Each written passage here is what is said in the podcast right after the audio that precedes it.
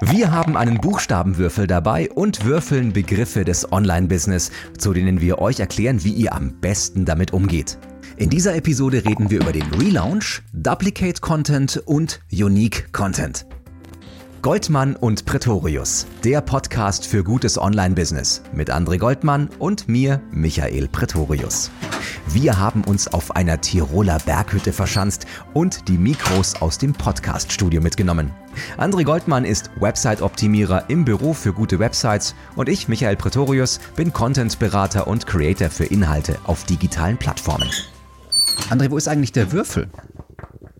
In meiner Hand. Ach, du hast ihn, okay, gut. Dann äh, bist du dran mit Würfeln jetzt. Ja. Bin gespannt.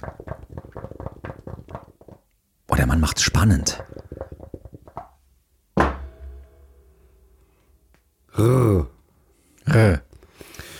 Relaunch. Relaunch, Re Relaunch, wie du so schön sagst. Das klingt so französisch bei dir. Relaunch. André. Äh, André, ähm, ich sage ja immer, kein Relaunch mehr machen. Ja, aber jede Agentur wird sagen, na, na klar. Relaunch. Ja, klar. Das ist immer das Prinzip, dass das Neue besser wird als das Alte, was man über Jahre verkackt hat. Aber Nee, okay, Relaunch kann man gut abrechnen. kann man gut abrechnen. Okay, gut. Also was gibt's beim Relaunch zu beachten? Also erstmal, was ist ein Relaunch und was gibt's zu beachten, André?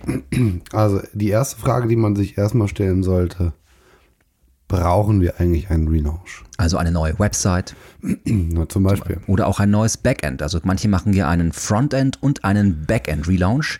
Im schlimmsten Fall sogar beides gleichzeitig, dass man vorne die Website über den Haufen wirft. Also alles, was der Nutzer an grafischer Benutzeroberfläche kennt, was er gewohnt war, seine Navigation, seine Einstiegsseiten.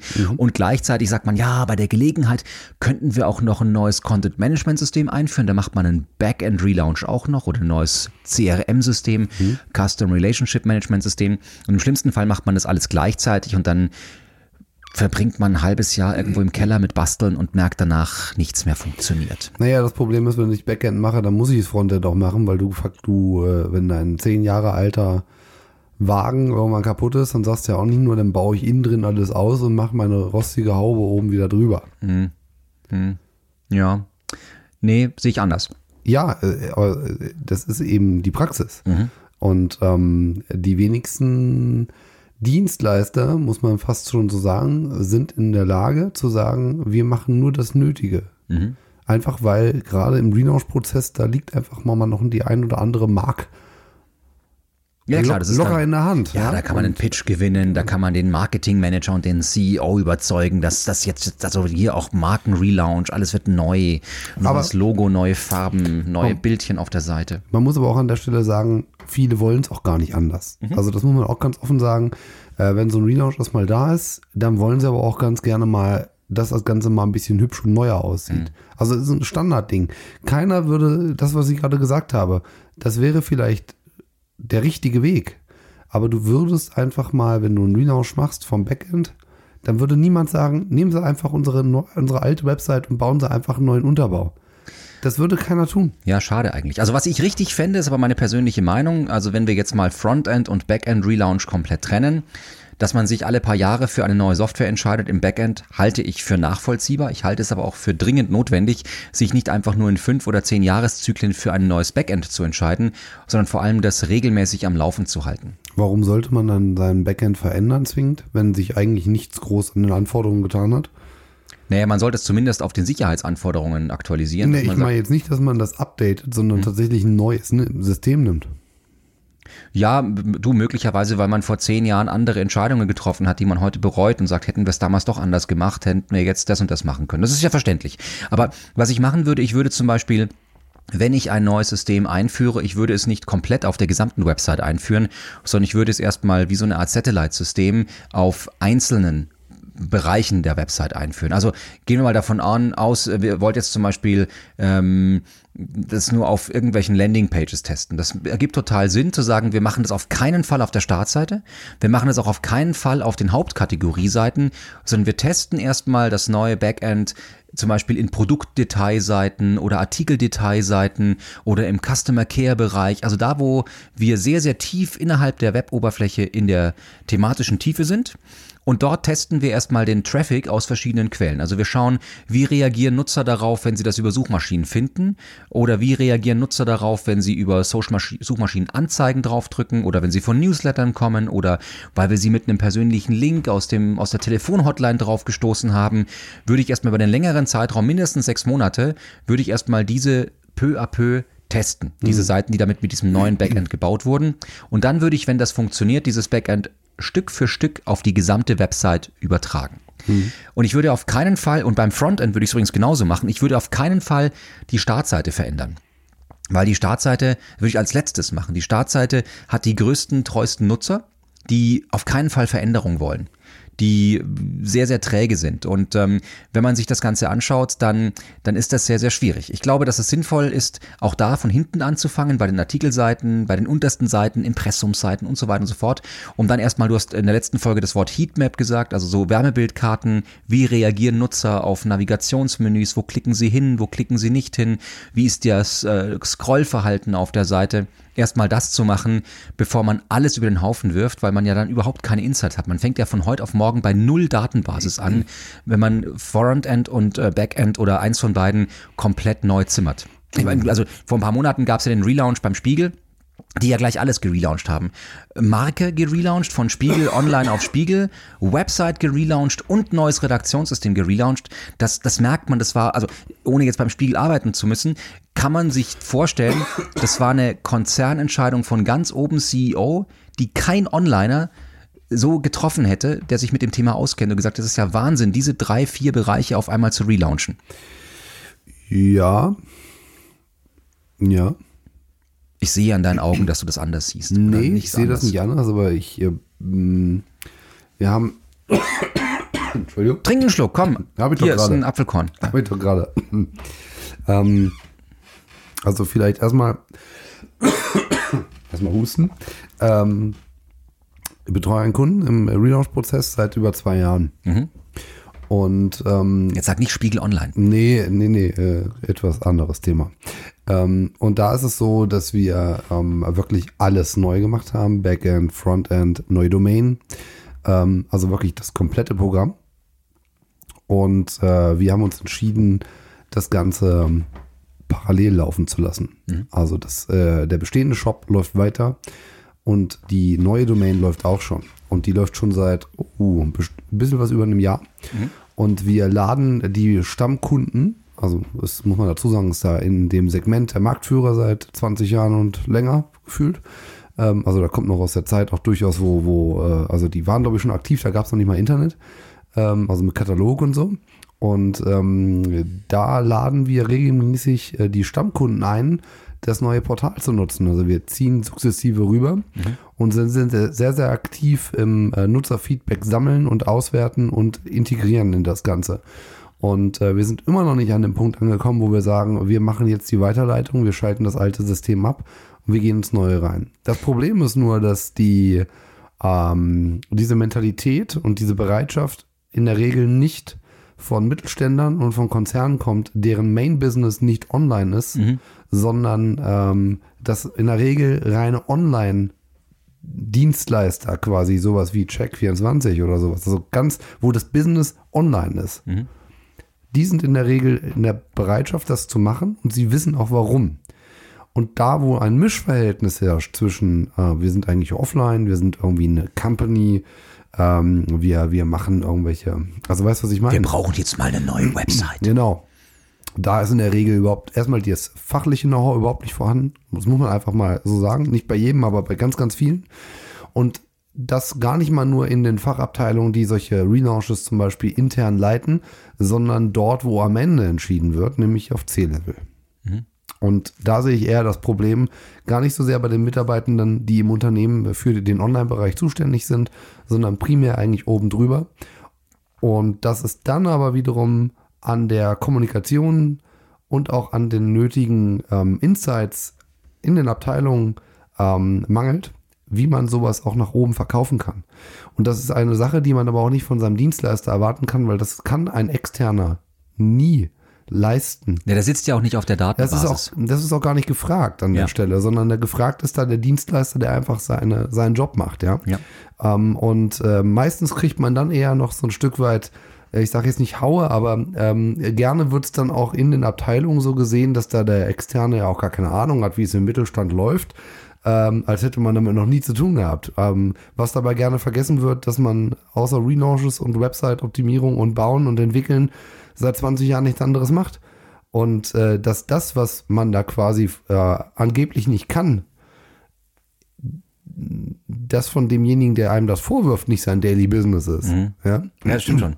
Aber äh, wie kann man den Menschen helfen? Also jetzt, wenn ihr da in dieser Situation gerade seid, vielleicht sitzt ihr da in eurer Position als Online-Marketing-Managerin, Online-Marketing-Manager und überlegt euch um Gottes Willen, wie kann ich meinem Chef oder meiner Chefin sagen, dass wir das mit dem Relaunch bitte lassen oder das Backend und Frontend Relaunch und alles neu machen, gleichzeitig mit neuen Logo, Markeneinführung, neuer Claim vielleicht nicht alles gleichzeitig die beste Idee ist. Die haben ja jetzt auch ein bisschen Zeitdruck und wollen jetzt, Mensch, jetzt haben wir einen neuen Anstrich und jetzt wollen wir das alles neu machen. Ähm, dass man denen ein bisschen Argumentation an die Hand gibt. Ich finde ja immer, dass Daten eine ganz gute Argumentationskette sind und wenn man so eine, so eine äh, Mentalität hat, dass man den äh, Kollegen weiter oben in der Hierarchie auch Zugriffsstatistiken zeigt, wie wird die Website genutzt, was haben wir so für Bounce-Verhalten? Ähm, und die ein bisschen daran erzieht, dass sie sich nicht nur die großen Zahlen ganz oben anschauen, also Startseiten, Traffic und wie viele Page Impressions, sondern dass man mal versucht, die Website in wirklich wichtige Ziele zu untersortieren. Also zum Beispiel, ähm, was könnten so Ziele auf einer Website sein? Also Conversions zum Beispiel im Shop oder wie viele Seitenaufrufe, bis ein Nutzer ähm, verstanden hat, was wir von ihm wollen, bis er eine Supportanfrage nicht mehr einschickt als E-Mail, sondern hat sich selber bei dem Problem helfen können oder er hat äh, in einem Shop weniger Klicks gebraucht, um einen Warenkorb zu füllen und so weiter und so fort. Also ihr wisst, was ich meine. Ähm, dass man dafür die Zahlenbasis so aufbaut und sagt, okay, das wollen wir optimieren, hier wollen wir optimieren, da wollen wir optimieren und nicht einfach nur sagt, ein Layout und ein neues Shopsystem wird alles besser machen. Nee, äh, in gar keinem Fall. Hm.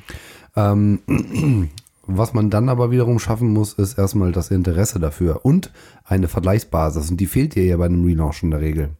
Du wärst wieder nach. Danach hast du einen Dip von 60 Prozent.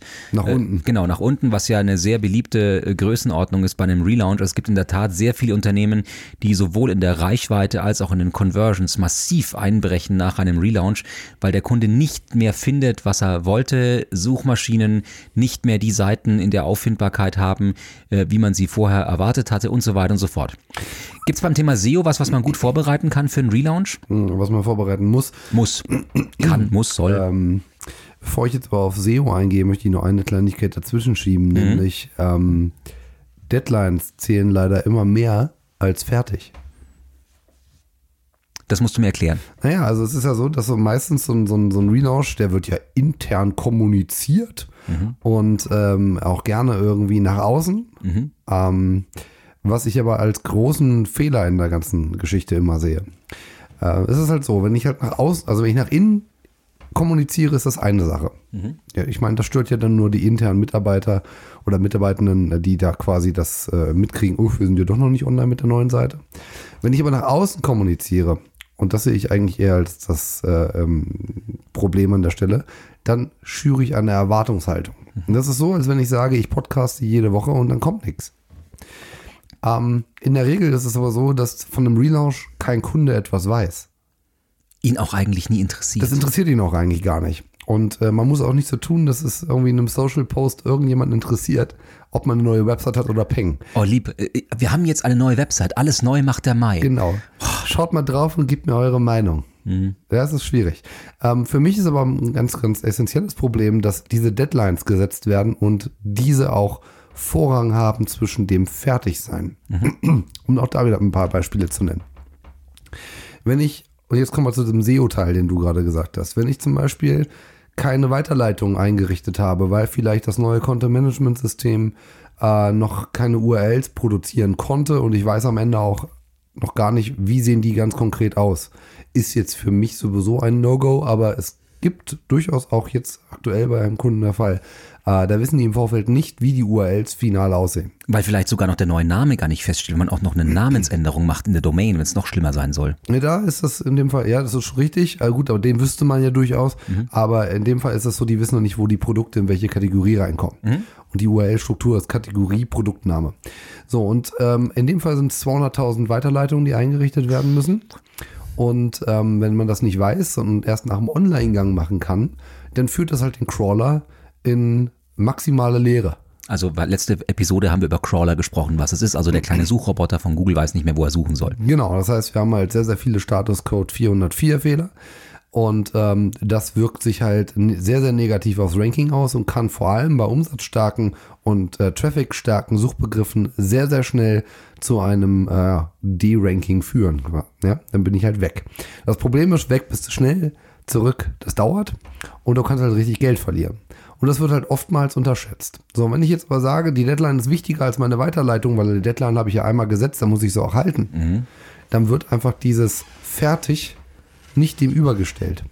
Und das ist für mich ein ganz essentieller Punkt. Es gibt ja mehrere Sachen, wie zum Beispiel, naja, die Content-Seiten, die ziehen wir dann nach.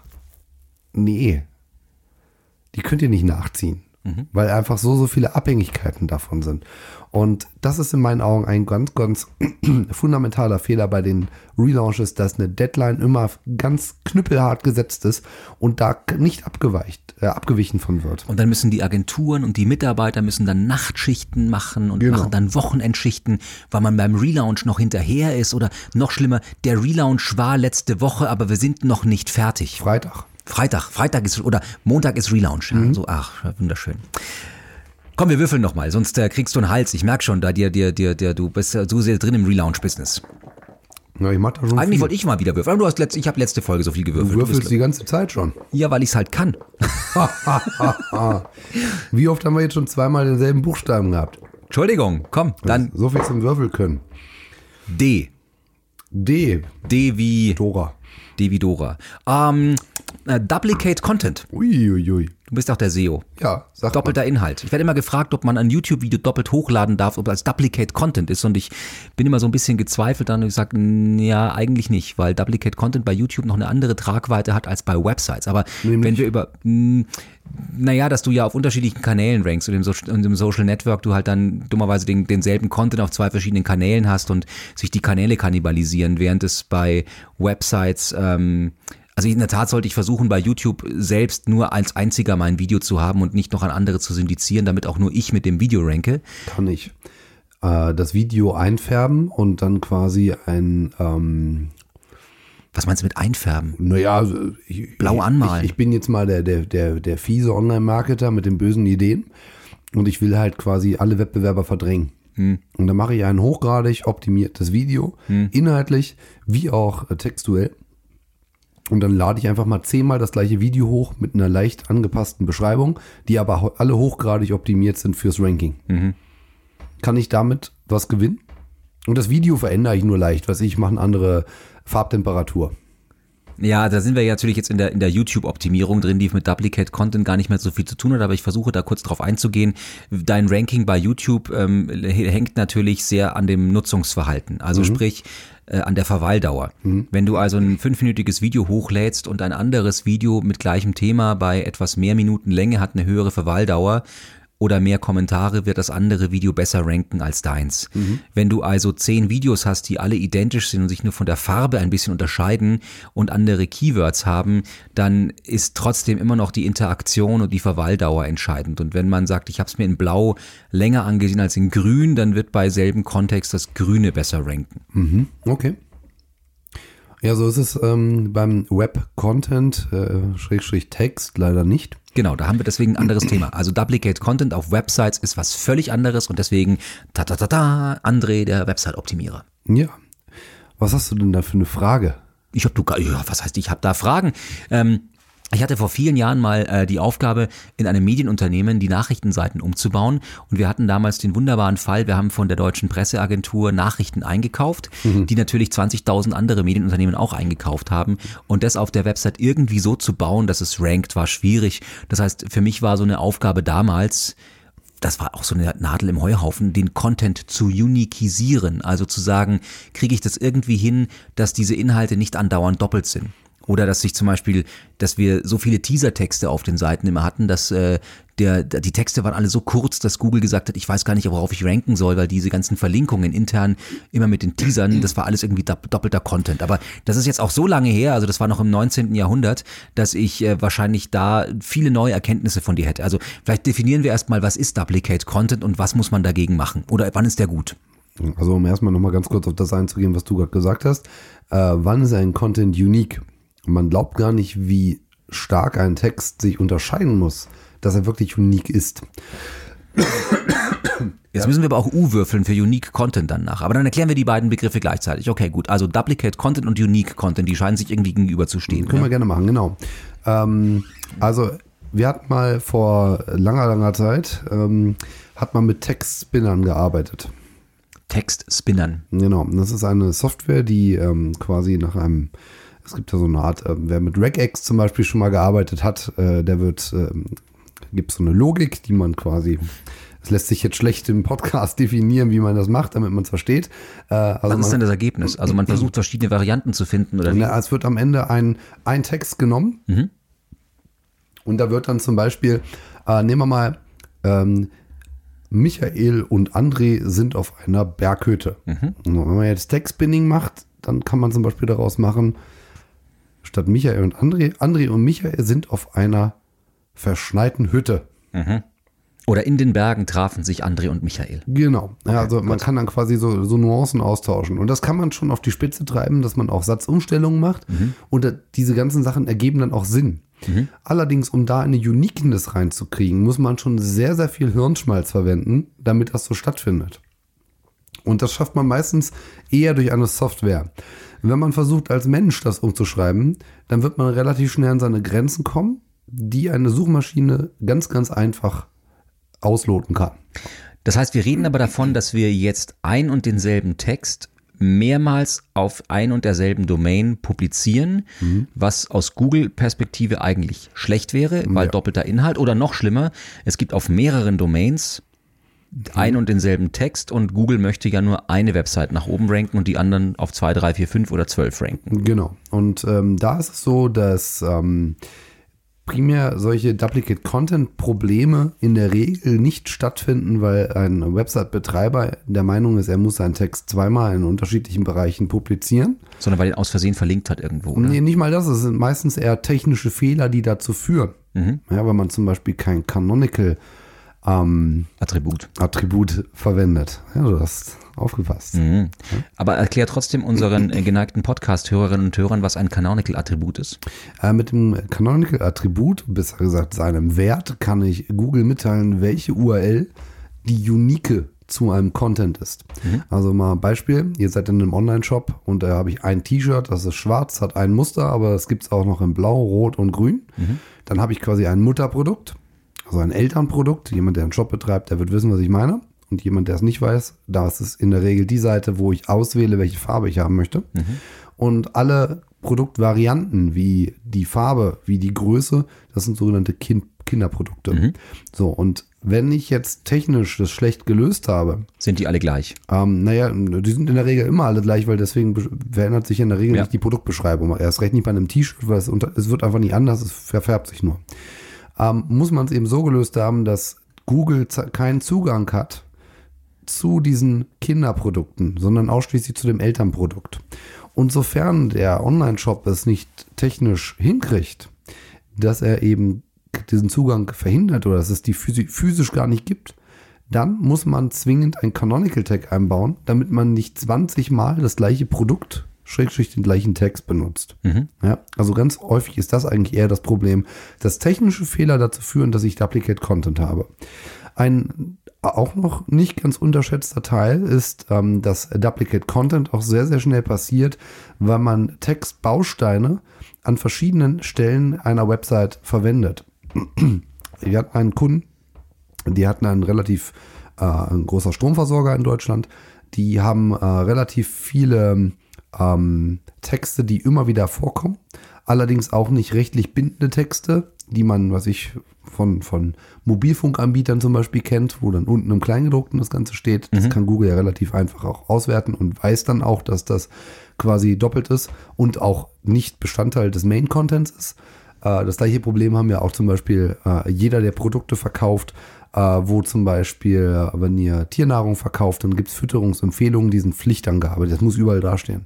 Und die werden aber vom Hersteller rausgegeben und stehen bei jedem Online-Shop gleich. Das, Das wäre Duplicate Content. das wäre theoretisch Duplicate Content, aber dadurch, dass es ja jeder hat, hebt sich das wieder auf.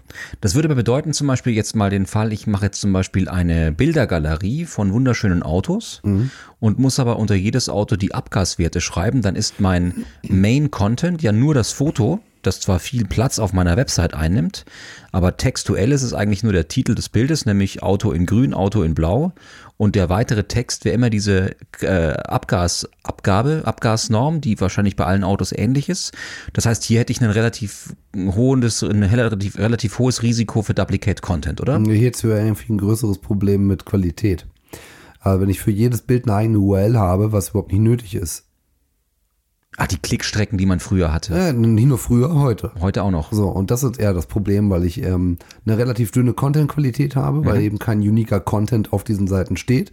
Und äh, man muss das ja mal in groß rechnen, wenn ich jetzt zum Beispiel ein ähm, Autohaus bin und ich verkaufe 1000 Autos und ich habe zu jedem Auto zwölf Bilder. zwölf Bilder, äh, dann kannst du ja mal hochrechnen, wie viel theoretische Qualitätsseiten da sind, gegen welches Übergewicht an äh, Low-Quality-Seiten, äh, die ankämpfen müssen. Ja? Und ähm, dieses Duplicate-Content-Thema ist, äh, wie ich eben schon sagte, gerade bei diesem Anbieter, von dem ich gerade gesprochen hatte, ähm, so Navigationselemente zum Beispiel, die haben manchmal, hatten wir jetzt auch die Woche einen Fall, da hat jemand äh, den, den Kategorietext in ein Megamenü mit reingepackt. Ein Megamenü. Was Ja. gibt es ein Megamenü? Ja, das sind die, die vollseitig quasi irgendwo erscheinen. Ach so, okay, gut. Ja, meistens unten drunter. Und äh, das führte dann dazu, dass du quasi, die hatten also roundabout 15 Kategorien und jede Kategorieseite hatte einen Text. Mhm. Und über die Hälfte des Textes stand aber auf jeder anderen Seite Ah, okay. auch drauf. So, und damit ziehst du ja erstmal die Qualität einer Kategorieseite auch schon runter, weil es steht ja gefühlt überall auch der Text. Und die anderen Seiten verwässerst du dadurch aber durch die, durch die, durch die Thematik. Ja, und da kommt vom einen ins Tausendste, also Duplicate Content äh, unterm Strich, kann dir sehr schaden.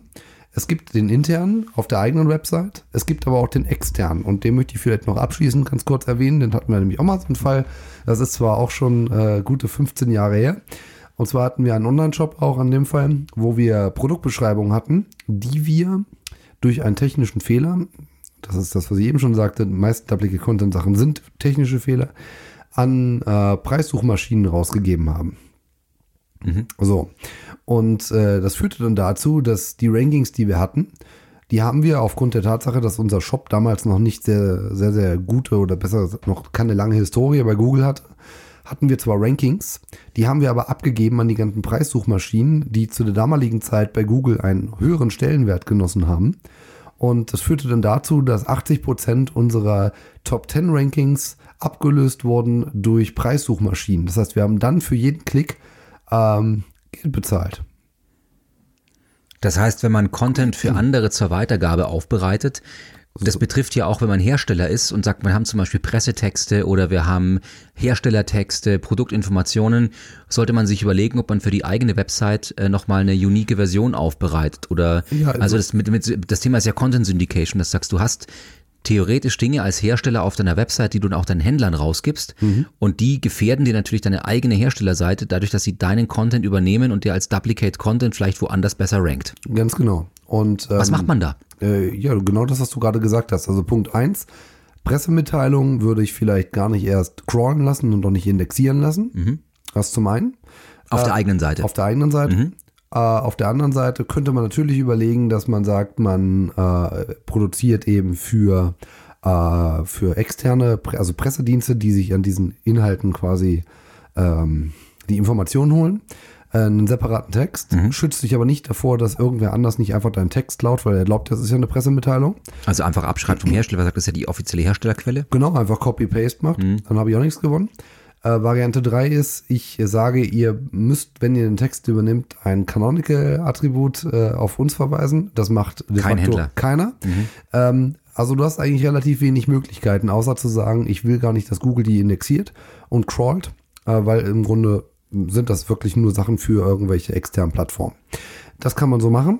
Ähm, wenn ich jetzt zum Beispiel das, ähm, wenn ich jetzt einen äh, Online-Shop betreibe und ich will zum Beispiel den Preissuchmaschinen äh, Content liefern, würde ich immer für die Preissuchmaschinen einen eigenen Text gestalten, der eben nichts mit meinem zu tun hat oder eben, sage ich mal, maximal den rechtlichen Anforderungen genügt.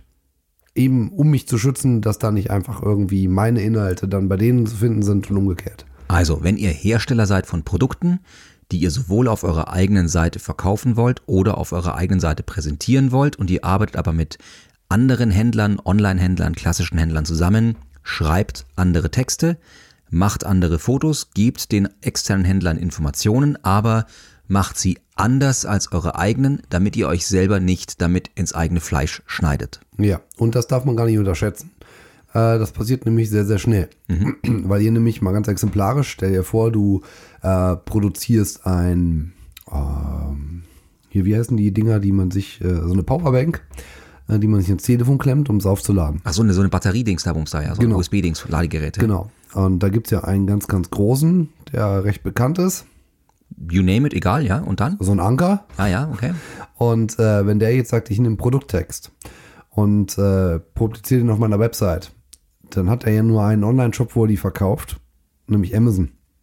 Gegen Amazon zieht kein Hersteller auch nur einen Stich, weil die ranken dich einfach mal weg. Das, heißt, was ist die Lösung? Ganz andere Texte auf der eigenen an, Seite. ganz andere Ja, okay. Texte, ähm, weil du einfach damit nicht weiterkommst. Die nächste Sache ist die, und die muss man aber da auch wieder berücksichtigen, äh, da ist Duplicate oder Unique Content in der Regel vollkommen egal, weil Google halt auch sa- sagt, okay, jemand, der ein Produkt kaufen will, wird das im seltenen Fall beim Hersteller direkt tun, sondern wird eben in einen Online-Shop kommen, weil die meisten ähm, Hersteller-Websites eine, eine Mischform haben zwischen ähm, transaktionellen Inhalten und informationalen Inhalten. Und Google will halt eigentlich, wenn ich ein Produkt suche, Einen transaktionellen haben, oder? auch an Shop anbieten und nicht jemanden, der so eine Mischform hat, von dem man erstmal gucken muss, na, verkaufen die überhaupt oder äh, tun die nur so? Also wäre das sinnvoll, wenn es jetzt also quasi, wenn du jetzt der Hersteller wärst, sagen wir mal, du bist eine Brauerei und du verkaufst dein Bier selber. Ja. Wäre es dann sinnvoll, eine Brauerei-Website zu haben und eine andere Domain mit dem Brauerei-Shop? Nee, Oder würde würdest du beides auf derselben Domain machen? Ja, das ist jetzt tatsächlich ein Beispiel, was ein bisschen hinkt, ja, weil es einfach keinen Player gibt, der im Brauereibereich oder im äh, Verkauf von Getränken so eine Marktmacht hat wie Amazon. Gut, dann nehmen wir einen anderen Beispielbereich. Du verkaufst, du bist Hersteller von Bartöl. Das ist, glaube ich, ein ganz gutes Beispiel. Ähm, jetzt die Frage nochmal. Naja, dann hast du deine Bartöl-Seite, nennen Ja. wir sie mal bartöl.de und du hast die Seite bartölshop.de. Ja, das würde ich nicht machen. Ähm, sondern da würde ich tatsächlich, wie gesagt, es kommt ganz aufs Thema drauf an und wie der Wettbewerb aufgestellt ist. Äh, und da kannst du auch in der Regel sehr, sehr gut ranken, gerade weil auch das so ein Thema ist, wo alle Shops, ähm, ich bin da tatsächlich jetzt ja Zielgruppe. Von ähm, Bartöl. Ja, Um Gottes Willen, ja, okay. und äh, daher weiß ich, wie die Shops aufgestellt sind.